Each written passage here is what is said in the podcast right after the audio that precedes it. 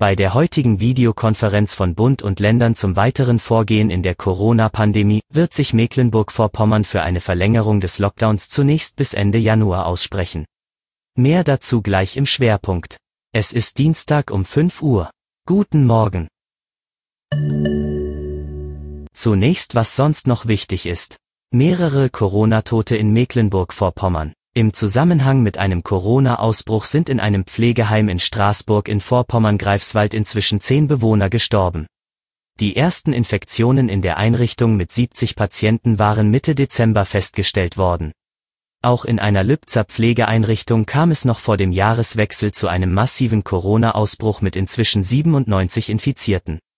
An oder mit Covid-19 sind fünf Heimbewohner gestorben.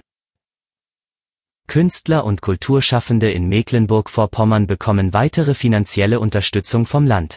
Wie Kulturministerin Bettina Martin gestern mitteilte, wird ihnen auch im neuen Jahr ein Überbrückungsstipendium in Höhe von 2000 Euro für die Corona-bedingte Zwangspause gewährt. Zum Schwerpunkt. Ministerpräsidentin Manuela Schwesig will sich in der heutigen Bund-Länder-Konferenz für eine Verlängerung der Corona-Maßnahmen aussprechen.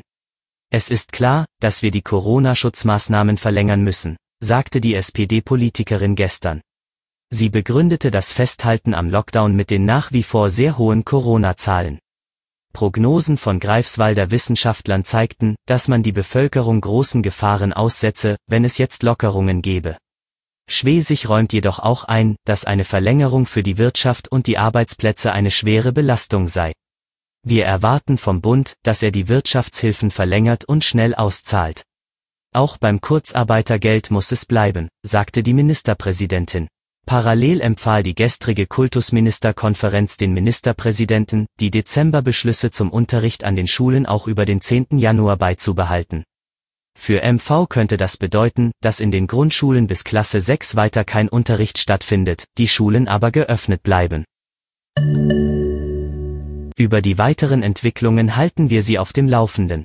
Alle Artikel zum Nachlesen und Hören gibt es auf svz.de-audiosnack. Bleiben Sie gesund.